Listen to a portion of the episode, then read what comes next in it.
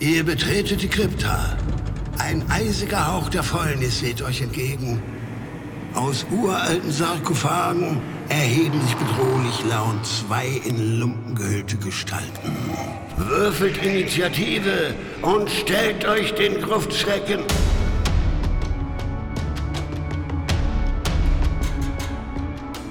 Gruftschrecken, der deutschsprachige Oldschool-Rollenspiel-Podcast.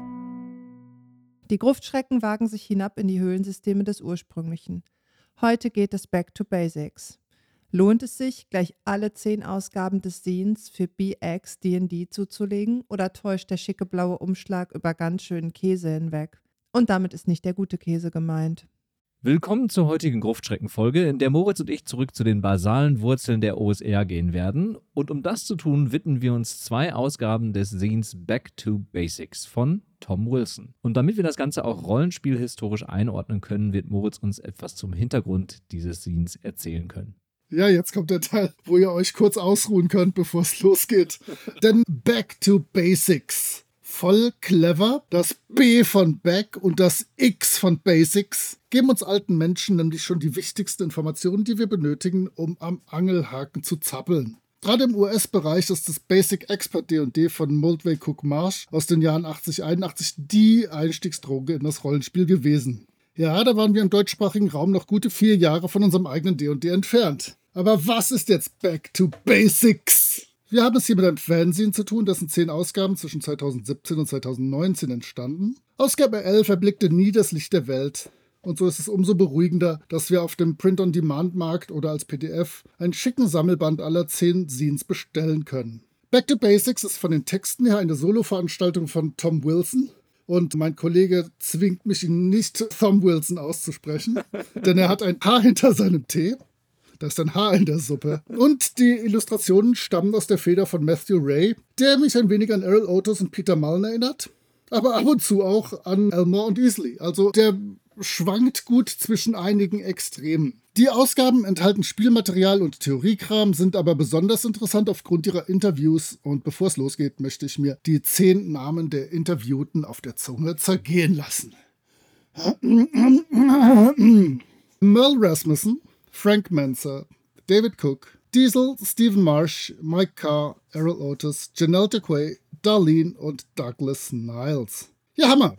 Und jetzt fräsen wir uns für euch exemplarisch durch die Ausgaben 8. Benjamin und 1 ich. Dann leg mal los. Ja, mal gucken, wie das heute klappt mit unserer Besprechung von zwei Scenes auf einmal. Wir haben ein paar Kategorien gefunden, anhand derer wir das besprechen werden. Und ich fange mal an mit dem Cover der Ausgabe 8 und den News.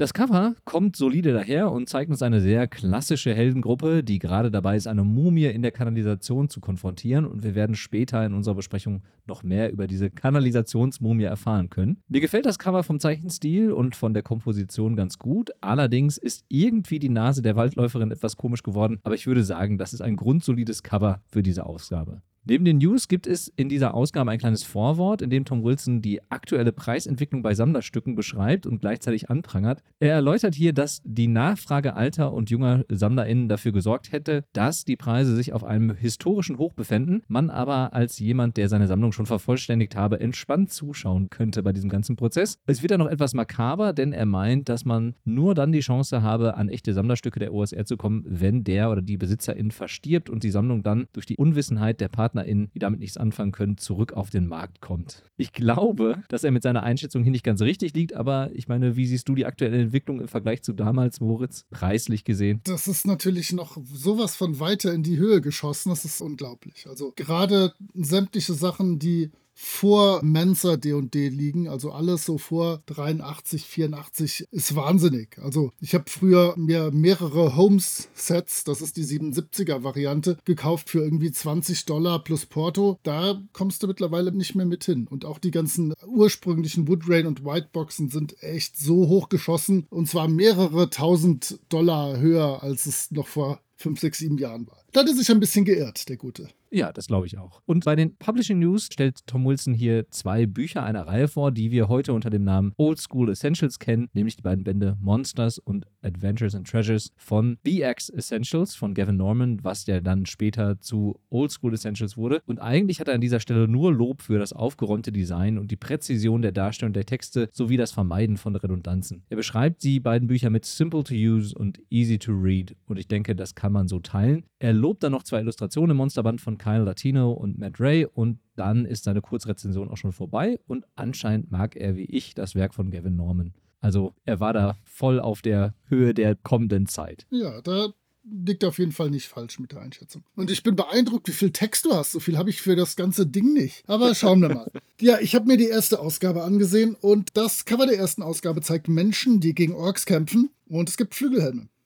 Flügelhelme. Ja, ich muss nicht mehr sagen. Witzigerweise kommen die in dem ganzen Scene, in dem Abenteuer und sonst wo nicht vor. Aber das Cover ist cool. Und was ich so sagte, stilistisch zu dem, was der Zeichner gemacht hat. Dieses Cover sieht so ein bisschen nach AD&D 2 Style, also so ein bisschen Elmoric und Isliek aus. Und das blaue Umschlagcover, das jetzt um die gesamte Sammlung rum ist, das ist dann wieder so ein bisschen autosiger vom Ja. Look and Feel her. Wenn es dafür vielleicht auch noch ein bisschen zu skizzenhaft ist, aber der ist schon sehr variabel, hat mir gut gefallen. Also Flügelhelme, wir waren bei den Flügelhelmen stehen geblieben. Und die News sind mehr als kurz. Es ist nichts Neues erschienen. Und so featuret er kurz das BX Companion, ein wirklich gutes Buch von Running Beagle Games, welches BX bis Stufe 36 erweitert. Das geht ja nur bis Stufe 14 mit den beiden Sets. Und das habe ich natürlich im Regal stehen. Das ist wirklich ein gutes Ding. Also der hat sich dann halt aus Mensa D&D und AD&D Sachen zusammengeklaut und einfach so getan, als würde BX jetzt bis Stufe 36 gehen. Kann man sich durchaus geben. Also ein guter Tipp von ihm. Ja, okay. Ich mache mal weiter mit meinem Interview oder dem Interview aus der Ausgabe Nummer 8. Und das widmet sich Janelle Jaquay, einer Autorin der OSR. Und hier erfahren wir unter anderem, dass sie 1993 als Künstlerin bei TSR begonnen hat und sich eine Einstellung bei dem Verlag aber schon vorher abzeichnete, da sie mit MitarbeiterInnen bereits in Kontakt stand. Was ich vor allem interessant fand, ist, dass unter ihren ersten Aufgaben bei TSR auch Coverentwürfe für ein Spiel namens Wild Space waren, das wie Dragon Strike Videokassetten nutzte, um die Geschichte zu erzählen und auf Spelljammer grob basierte. Kennst du das zufällig, Moritz? Ich weiß gar nicht. Es wird nicht erwähnt, ob es tatsächlich erschienen ist. Das sagt mir in der Tat nichts. Müsste man mal recherchieren. Genau, würde ich auch nochmal danach schauen, ob man dazu irgendwas finden kann. Und neben ihrer KünstlerInnen-Karriere hat Janelle Jaquay auch schon 1986 kleinere Abenteuer für TSR geschrieben. Und wir erfahren auch, dass ihre allererste Illustration für TSR 1976 im Dragon Magazine erschienen ist. Danach erfahren wir noch ein bisschen etwas über die Geschichte des Abenteuers Talons of the Night, das auch im Spotlight dieser Ausgabe besprochen wird und sie erklärt, dass sie zur Zeit des Schreibens fasziniert von einem mittelalterlichen Brettspiel war, das auch Einfluss auf die Gestaltung des Abenteuers genommen hat. Dann erzählt sie noch ein bisschen etwas über ihre weiteren Hobbys und zukünftige Projekte, wie zum Beispiel Old School Publishing. Aber insgesamt bleibt das nette Interview ein bisschen oberflächlich oder relativ oberflächlich. Ich hätte mir ein paar Fragen zu Caverns of Thracia und Dark Tower gewünscht, also zu den beiden Abenteuern, die wir in der letzten Folge ja auch schon kurz angesprochen haben. Ein nett zu lesendes Abenteuer, aber ein bisschen oberflächlich, würde ich sagen. Mhm. Ich gehe zu einer anderen Rubrik. Und zwar hat er in jedem Scene die Rubrik Spotlight. Und wir sind ja, wie gesagt, in Scene Nummer 1. Und Wunder über Wunder, er stellt das Regelheft aus dem Moldway Basic Set vor. Das war jetzt nicht schrecklich überraschend. Mit Autoscover und den wirklich sorgfältig strukturierten Regeln für Charaktere der Stufen 1 bis 3. Ja, das war's. Ich gebe weiter und hoffe, du hast eine etwas weniger offensichtliche Wahl im Scheinwerferlicht. Ja, bei mir im Steinwerferlicht, habe ich ja gerade schon gesagt, gibt es das Abenteuer Talons of the Night, das hier rezensiert wird. Ein Abenteuer von Jaquay für die Stufen 20 bis 25, also für das Master Set der Back Me-Reihe. Tom Wilson lobt das Abenteuer, auch wenn er sagt, dass die Charaktere seiner Gruppe diese Stufen nie erreicht haben um es zu spielen. Und das, denke ich mal, teilen wir alle. Er betont allerdings auch, dass das Abenteuer relativ geradlinig und railroadig ist, da die Charaktere einen König bei einer Friedenskonferenz unterstützen und hierfür ein Artefakt von einem untoten König besorgen müssen und mit einem Wesen der Prime Material Plane in Kontakt treten müssen und das nacheinander. Das heißt, die Reihenfolge der Geschichte ist klar vorgegeben und das findet Wilson nicht besonders toll. Hier werden dann kurz auch die Weapon Skills angesprochen, die im Master Set eingeführt wurden, da diese dabei helfen könnten, die Kämpfe mit vielen Trefferpunkten im Abenteuer ein bisschen zu verkürzen, aber natürlich auch das Regelgerüst vom Basic Set ursprünglich natürlich auch ein bisschen aufblähen. Oh ja, Und dann erwähnt er noch das Spiel, das die SpielerInnen gegen den untoten König spielen können, um an das Artefakt zu kommen. Und hier sehen wir den Einfluss von Jaquays zuvor erwähnten privaten Interessen. Mich persönlich schrecken so Spiele im Spiel immer ein bisschen ab, weil man dem eigentlichen Spiel, also dem Rollenspiel, dann nicht mehr so viel Zeit widmet. Ich weiß nicht, wie du das siehst, kannst du gleich gerne noch was zu sagen. Insgesamt ist Wilson aber zufrieden mit dem Abenteuer, auch wenn er kritisiert, dass für ein Jaquay-Abenteuer nur wenig Illustrationen vorhanden sind. Mhm. Ja, ich könnte vielleicht noch ergänzen, dass das eins von den Master-Set-Abenteuern ist, was nicht ins Deutsche übersetzt wurde. Da kommen wir gleich bei meinem Interview auch in ein paar Fällen zu. Und natürlich wurden diese Stufen, wenn man ganz ehrlich ist, niemals erreicht. Aber natürlich haben wir dann uns hochstufige Charaktere gebastelt und die Abenteuer selbstverständlich gespielt. Aber das war tatsächlich dann was anderes, weil du nicht so sehr an deinem Charakter hingst, wie an einem, den du wirklich dann mal über drei, vier, fünf Stufen gespielt hattest, der das überlebt hatte und wo viel Herzblut drin steckte. Sowieso diese Master-Abenteuer und dann sogar später noch die Immortals-Abenteuer, die sind einfach ein völlig anderes Spiel als alles, was man da vorher so gemacht hat. Also das ist komplett anders, aber auch sehr, sehr reizvoll. Ja. Ja, ich komme zu einem Interview mit Mel Rasmussen und wir erfahren, dass Herr Rasmussen eigentlich wegen des Spionagespiels Top Secret bei TSR angestellt wurde und das Fantasy-Genre langweilig, aber das Konzept Rollenspiel großartig fand. Und so schrieb er dann drei Basic Expert-Abenteuer, die alle 1984 erschienen. Und da sind das Basis-Solo-Abenteuer Ghost of Lion Castle, das Experten-Solo Lathan's Gold und das Experten-Abenteuer Quagmire. Nur das letzte erschien dann auch auf Deutsch. Die anderen Solo-Abenteuer gab es nie auf Deutsch. Ich habe sie natürlich da. D&D Classic und BX und Back Me und überhaupt. Und ihr wisst überhaupt nicht, wovon ich rede. Mein einziges richtiges Sammelgebiet ist im Regal steht, wie sich das gehört. Und ich habe sie natürlich auch mehrfach gespielt, denn Solo-Abenteuer lassen sich super solo spielen. 1985 erschien dann noch das Expertenabenteuer The Savage Coast. Auch das ist nie auf Deutsch rausgekommen. Dann erzählt Rasmussen auch, dass er gerade an Top Secret New World Order arbeitet, das im Juni 2019 erscheinen soll. Knapp vorbei, aber immerhin ist das Spiel im März 2022 als Kickstarter erschienen, bei dem 1946 UnterstützerInnen 123.168 Dollar beitrugen. Das heißt, drei Jahre vorbei, das geht. Da haben wir schon Schlimmeres erlebt. Ich habe allerdings noch nicht von irgendjemand gehört, ob das auch ausgeliefert wurde. Also ich kenne niemanden, der das besitzt. Ich habe da auch nicht mitgeplättet, obwohl es mich eigentlich interessiert hat. Denn Top Secret war damals bei TSR schon super als Agentensystem und ich kann mir vorstellen, dass es auch heute noch gut ist sagte mir bisher noch gar nichts. Ich bin gespannt. Jetzt werde ich gleich mal nach unserer Aufnahme die Recherchemaschine anschmeißen und mich mal ein bisschen darüber informieren. Wenn der Fernmeister es nicht hat, dann wissen wir es auch nicht. Richtig. Dann gibt es noch eine Rubrik, in der magische Gegenstände vorgestellt werden in den jeweiligen Ausgaben des Scenes. Und in meinem Magic Shop stellt Wilson vier verschiedene Gegenstände vor, die alle ganz okay, aber nicht wirklich besonders sind. Es gibt hier den Magnetgürtel, der durch sein magnetisches Feld die Waffen der GegnerInnen abwehrt und die Trefferwahrscheinlichkeit reduziert. Es gibt den Erstickungsring, der einen Charakter ununterbrochen nach Luft schnappen lässt. Dann noch die Halskette der Säuresteine, die man natürlich abreißen, werfen und GegnerInnen damit verätzen kann. Und am Ende noch die die Armbänder des Novizen, welche dem Charakter jede Runde randomisierte Fähigkeiten der vier Grundklassen gewähren. Und das dürfte dann auch der interessanteste dieser Gegenstände sein. Mein Gesamteindruck, solide Ideen für magische Gegenstände, aber nicht wirklich etwas, was besonders heraussticht aus dem Ganzen. Das ist übrigens schon ein verdammt gutes Zwischenfazit für meine gesamte erste Ausgabe. Ich hoffe, die achte, da hat er sich dann schon ein bisschen freigeschwommen. Denn ich habe jetzt die Rubrik Mythology vor der Brust. Da gibt es das neue Monster, die Winged Snake Man. Und diese sind ein misslungenes magisches Experiment, was sollten sie auch sonst anders sein, haben Kopf, Körper und Arme eines Menschen, die untere Körperhälfte einer Schlange und haben lederne Flügel, mit denen sie aber eher segeln als fliegen können. Okay, aber ich bin nicht allzu beeindruckt. Immerhin kommen diese Wesen nachher in dem Abenteuer, was ich noch vorstellen kann, vor, sodass das eigentlich ganz schön ist, wenn das so ein bisschen ineinander greift. Das gefällt mir. Ja, das ist bei mir auch genauso, denn im Mythology-Kapitel bei mir lernen wir zwei Monster kennen. Zum einen die Kanalmumie, die im anschließenden Abenteuer eine Hauptrolle spielen wird und abgesehen von ihrer durchweichten Binden und damit verbundenen Immunität gegen Feuer eine ziemlich normale Mumie ist. Zum anderen lernen wir den Schleimkriecher kennen, dessen Venom Venom-eske Illustration, also gemeint ist hier der Symbiont von Venom, und die Beschreibung, dass er alles frisst, aber Schleime, Elfen und Halblinge bevorzugt, mir ganz gut gefällt. Ansonsten ist es halt ein kriechender Schleim. Solides Monster, aber jetzt auch nichts Wildes. Ja, in meinem Magic Shop konnte ich drei Dinge kaufen. Ein Schwert plus eins gegen Schlangen, einen Gürtel des Fliegens, einen Ring der Giftresistenz. Bitte gehen Sie weiter, es gibt hier nichts zu sehen.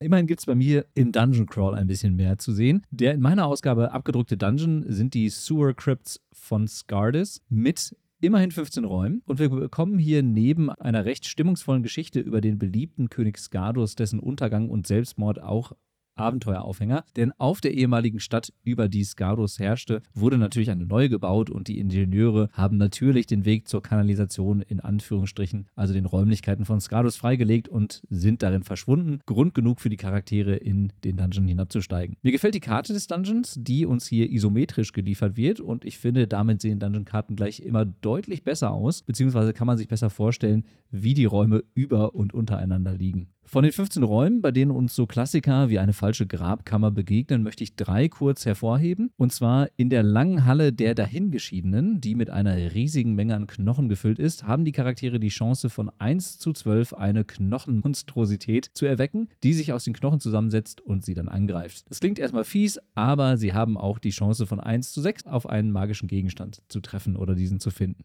Im Raum Knochen der Verräter, in dem die Charaktere auf die verbrannten und zerbrochenen Knochen derjenigen treffen können, die Skardos verraten haben, spüren sie eine böse Präsenz und es kann passieren, dass der plötzlich auftretende Wind ihnen die Angst einflößt, dass ihre BegleiterInnen hinter ihnen her sind und sie eigentlich verraten und töten wollen. Das ist zwar stimmungsvoll, aber in letzter Konsequenz auch ganz schön krass. Man muss sich gut überlegen, ob man dieses SpielerInnen gegen SpielerInnen-Thema in seiner Spielrunde haben möchte oder nicht. Cool ist dann noch die Ritualkammer, denn hier erfahren wir, dass die zuvor erwähnten Slime-Crawler, also die Schleimkriecher, aus dem Blut und den Gedärmen der Geopferten entstanden sind. Und das hat mich direkt an das Monster aus dem Film The Thing, ich glaube im Deutschen heißt er das Ding aus einer anderen Welt, erinnert. Und wenn man das Monster dann eben blutig, schleimig darstellt, hätte man, wenn man denn damit spielen möchte, ein cooles Horrorelement im Abenteuer. Insgesamt gefällt mir der kleine Dungeon ganz gut, aber man muss vorher die Thematik des Massenselbstmords, den Skardus begangen hat, kritisch betrachten und sich gut überlegen, ob man das in seine Spielrunde einbringen möchte oder ob es zu den SpielerInnen, mit denen man zusammenspielt, passt. Ja, ich glaube, da hat schon eine gewisse Entwicklung stattgefunden von Scene 1 zu späteren. Denn in meiner Abteilung Dungeon Crawl gibt es die Kaverne der geflügelten Schlangenmenschen für drei bis fünf Charaktere der Stufen 1 und 2. Ein absolut gerade ausgehender Dungeon mit fünf Räumen. Und interessante Elemente sind hier ein böser Kultist mit zwei Akolyten, die alles tun, was er sagt. Und der Anführer der Schlangenmenschen, der eine Anführerin der Schlangenmenschen dabei hat. Und einen Schatz. Und sonst, es gibt keine Fallen, keine Rätsel, kein. Nichts, womit man irgendwas tun könnte. Ja, aber also, sagen wir solide. Ich möchte es solide nennen. Ja, aber dann kann man ja zumindest auf die Entwicklung hinweisen, denn der Dungeon in Ausgabe 8 ist wirklich ein solider Dungeon. Okay. Gut gelungen. Da hat sich schon was getan. Du meinst das gute Solide? Ja, das gute Solide, genau das, ja. Dann gibt es bei mir noch ein recht cooles Kapitel. Es geht um das Kapitel Spellbound und hier werden die Zaubersprüche von KlerikerInnen und MagierInnen aus dem BX-Regelwerk stufenweise diskutiert und bewertet. In meiner Ausgabe sind unter anderem die Klassiker wie Feuerball, Blitzstrahl und Polymorph Self oder auch die Heilsprüche dabei. Besonders gefällt mir aber die Anwendung des Zaubers Continual Light auf die Augen eines Gegners, um diesen zu blenden. Und gerade diesen kreativen Umgang mit Zaubern vergisst man schnell, weil man sich irgendwie an die Regelbeschreibung klammert und dann sehr beschränkt dabei denkt. Aber gerade dieses Outside-the-Box-Denken gefällt mir an diesem Kapitel ziemlich gut, auch wenn es nur eine wirkliche Kleinigkeit ist, die nebenbei erwähnt wird, aber fantastisch. Also das ist nun wirklich nichts Besonderes. Das haben wir früher immer gemacht.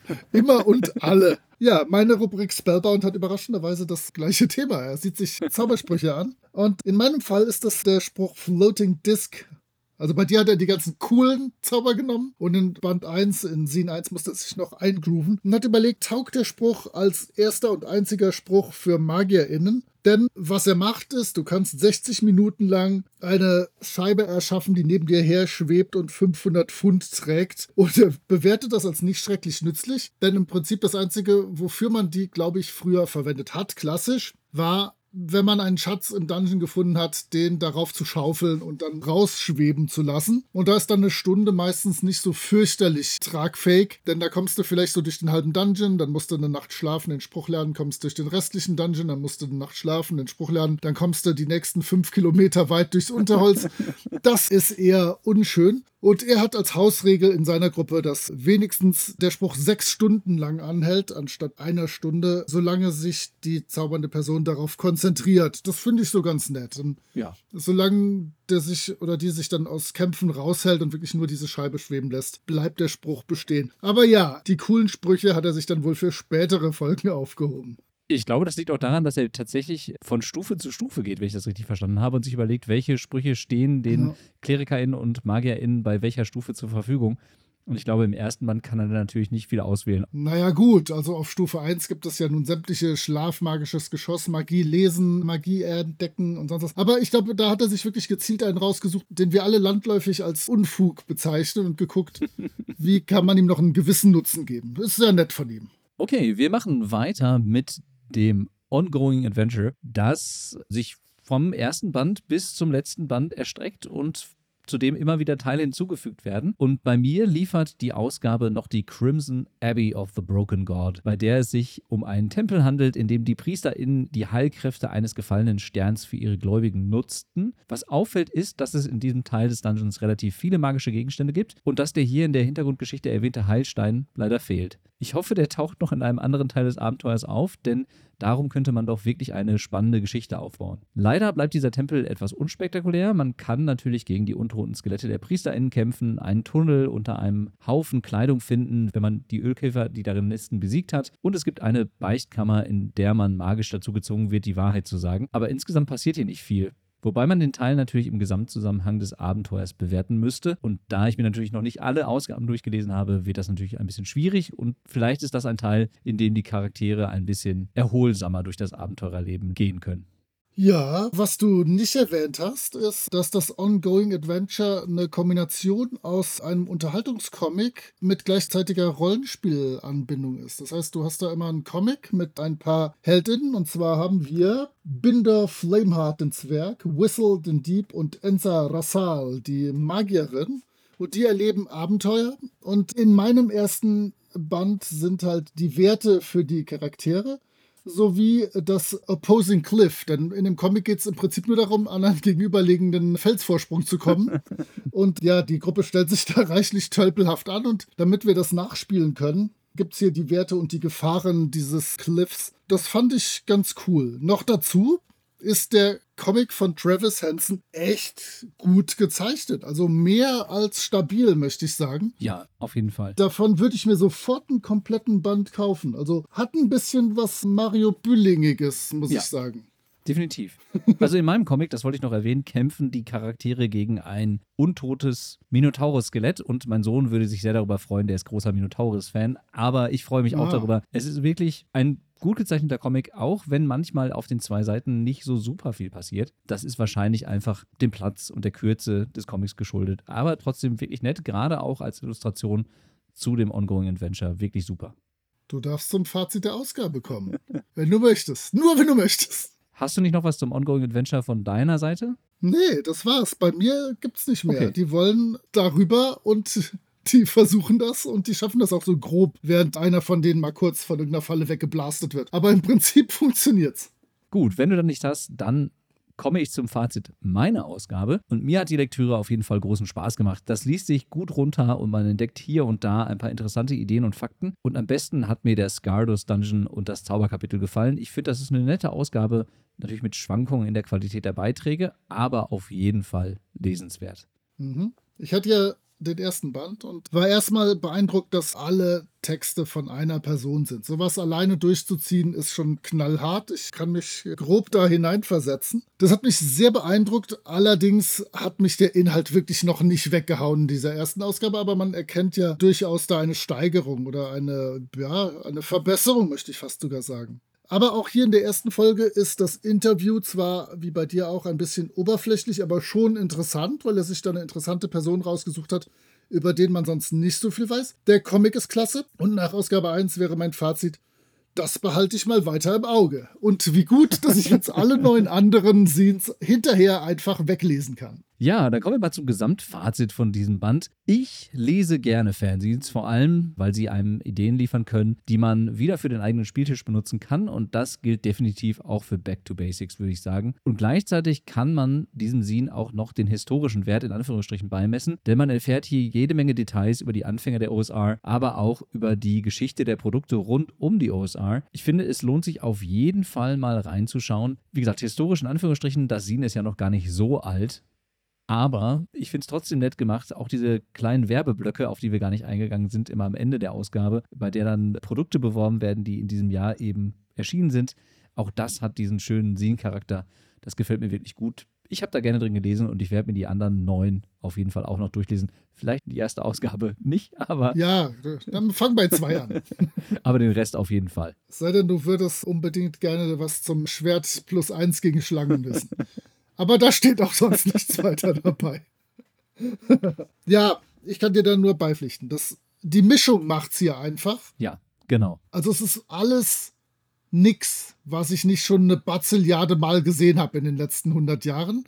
Aber es ist schön gemacht. Es sieht gut aus. Der hat da mit dem Ray wirklich einen erwischt, der das auch gut illustriert. Der Comiczeichner versteht sein Handwerk da gibt es viel, viel, viel schlechtere Scenes. Auch da kann ich mich durchaus reindenken. Nee, echt eine Empfehlung. Erwartet nichts Spektakuläres oder Außergewöhnliches, aber ihr habt einfach was Nettes zum drin rumblättern und zu gucken und mal da hängen zu bleiben und mal da zu lesen. Vielleicht ist es wirklich nicht zwingend was, was ihr euch von A bis Z von vorne nach hinten durchlest, aber das Ding lohnt sich. Du kannst das ja bestimmt irgendwo irgendwie verlinken. Ich meine, das wäre noch nicht mal so schlimm teuer gewesen. Also das wären irgendwie so 17 bis 20 Euro oder sowas plus Porto, irgendwas in, um den Dreh rum. Das wollte ich gerade auch noch einwerfen. Die Gesamtausgabe ist wirklich bezahlbar, ist ein Print-on-Demand-Produkt und auf jeden Fall erschwinglich und hat ein schönes Format, sieht schick aus im Regal und auch in der Hand. Und von daher kann ich es auch nur empfehlen. Definitiv. Das ist der Begleitband zum neuen Avatar 2-Film vom Blaufaktor her. Definitiv. Aber nur das Cover. Der Rest ist schwarz-weiß. Wir wollen keine falschen Hoffnungen ja. wecken. Stimmt. Gut, und damit verabschieden wir uns schon wieder für heute aus unserer Gruftstrecken-Folge und hören uns beim nächsten Mal. Macht's gut. Ciao. Tschüss.